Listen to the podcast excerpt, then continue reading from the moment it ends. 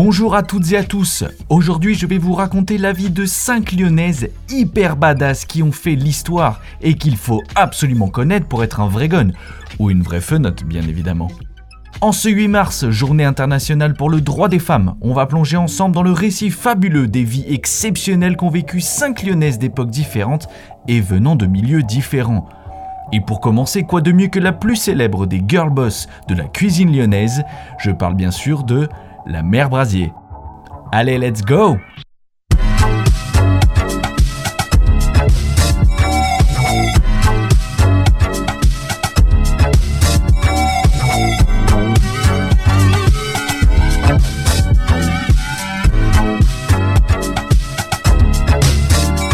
La mère Brasier, elle est partie de rien pour terminer avec 6 étoiles Michelin et devenir la première et la seule chef, homme comme femme confondus, à les avoir gardés 6 ans de suite.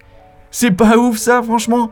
Bah ça, c'est le parcours de la plus célèbre mère lyonnaise. Pour le coup, c'est véritablement la start du terre-terre. Eugénie Brasier, elle est née en 1895 dans l'Ain, dans un bled paumé, dans une famille rurale très pauvre. À 10 ans, Eugénie perd sa mère et son père décide de la placer dans une ferme non loin. Ça se faisait souvent à l'époque euh, de placer euh, les enfants orphelins euh, dans, une, dans une ferme sociale, on appelait ça. Et elle y effectue les tâches communes de la ferme. Elle nourrit les animaux, elle lave le linge, elle traite les vaches, elle fait à manger, s'occupe du potager. Voilà. À 19 ans, elle tombe enceinte d'un homme déjà marié. Malheureusement, à cette époque, être enceinte et pas mariée, c'est un gros problème. Son père, qui est un peu le colique sur les bords, l'exclut de son foyer une fois qu'elle a accouché. Elle décide donc de laisser son tout juste né Gaston à une nourrice du coin et de partir à la ville pour gagner sa croûte et trouver du travail, évidemment. Une chance pour elle, j'ai envie de dire, avec des guillemets, la première guerre mondiale éclate et plein d'emplois sont à pourvoir dans la grande ville. Elle trouve donc un emploi de nourrice chez une famille bourgeoise lyonnaise, la famille Mia, qui sont des fabricants de pâtes alimentaires. Un jour, la cuisinière de la famille étant trop vieille pour accompagner la famille en vacances, c'est à Eugénie qu'on confie la cuisine pendant cette période. Et ça sera là, à 20 ans, en pleine guerre 14, que pour la première fois, Eugénie Brasier se retrouve aux commandes d'une cuisine. Et j'aime autant vous dire qu'elle va kiffer Résultat, à la sortie de la guerre en 1918, elle se trouve un job de commis chez la mère Fillou, illustre chef de la rue du Ken, pas loin du par la tête d'or. Chef qui est connu pour ses poulardes. La légende raconte même qu'elle en aurait découpé un demi-million. S'il te plaît. Bon, clairement, le courant passe pas entre les deux femmes. Et la mère Fillou est H24 sur le dos de Génie. Elle la remballe, elle l'oppresse, c'est vraiment une patronne de l'enfer, quoi. Mais Eugénie, elle est maline, hein. elle se tait, elle regarde, elle goûte, et elle apprend les ficelles de la mère acariâtre, jusqu'au jour fameux où la fille même de la mère Fillou voit qu'elle préférait le civet de Génie. D'ailleurs, qu'on appelait Joséphine dans la cuisine parce qu'il y avait une autre génie dans l'équipe. C'était vous dire l'ambiance. Bon, vous imaginez bien, l'expérience chez la mère Fillou, ça va pas durer 50 ans, elle durera même pas un an en vrai, et la jeune Eugénie change déjà de boulot pour trouver un poste de chef cuisinière à la brasserie du Dragon, rue de l'Arrêt, où elle applique tout ce qu'elle a appris en y ajoutant sa petite touche personnelle, la petite touche magique brasier. Là-bas, elle y acquiert une belle réputation. Les clients reviennent et une nouvelle rumeur commence à se répandre à Lyon. Il y a une nouvelle chef en ville. Il n'y a pas de place pour deux chefs dans cette ville.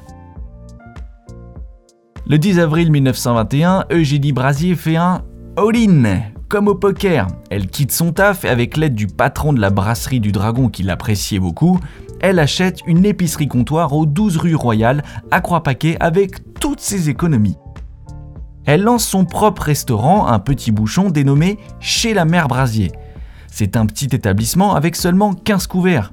Mais rapidement, la Mère Brasier fait de la magie. C'est une énorme travailleuse, elle s'occupe autant de la cuisine que de laver les nappes et les serviettes que des commandes. Elle paye comptant ses fournisseurs et est d'une très grande exigence envers eux comme envers son équipe.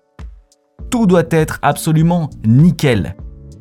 Mais le résultat est au rendez-vous. Rapidement, grâce aux bouche à oreille et aux critiques, notamment du grand Kurnunski, à l'époque c'est le, le critique français culinaire, le restaurant devient le plus célèbre de Lyon. Le gourmand maire de Lyon de l'époque, Édouard Herriot, qui a été maire de Lyon 50 ans, vient y manger régulièrement. C'est sa cantine, on pourrait dire. Il y a même son assistante qui lui, en cachette, parce que sa femme veut qu'il arrête de manger comme un, comme un gros sac, quoi.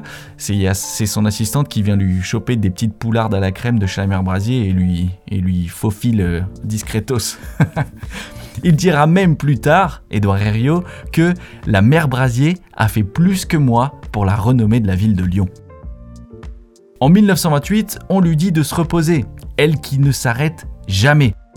Elle laisse son resto de la rue Royale à son fils Gaston devenu grand maintenant, et elle décide d'aller se mettre au vert vers Polyonnais, à quelques kilomètres à l'ouest de Lyon, au col de la Luère précisément, où elle achète un petit bungalow, tout pété, hein, mais qu'elle fera rénover.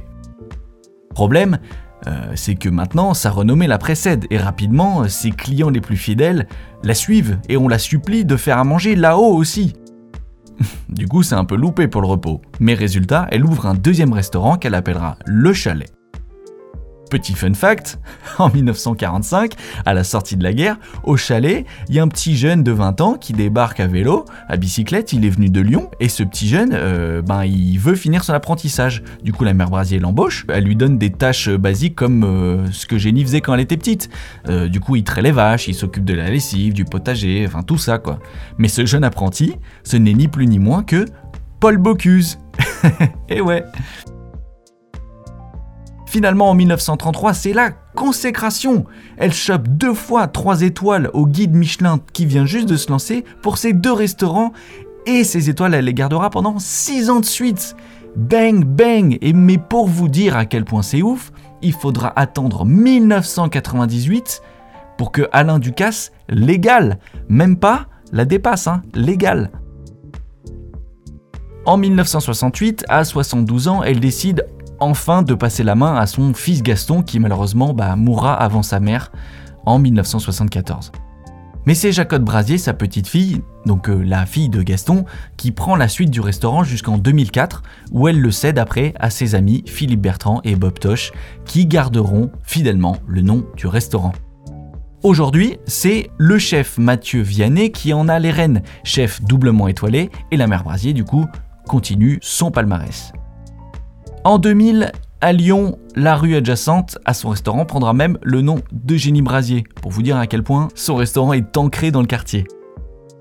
A savoir pour terminer qu'a été créé en son hommage un prix Eugénie Brasier qui récompense le roman ou l'essai sur le sujet de la cuisine écrit par une femme.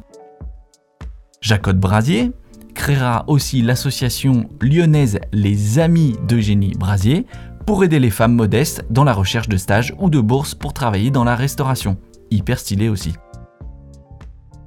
Voilà, c'était l'histoire oufissime de Génie Brasier, j'espère que ça vous aura plu. Au fait, cet épisode c'est le premier d'une série de 5 sur les lyonnaises badass dans l'histoire. Le prochain sort demain, donc restez connectés. Allez, ciao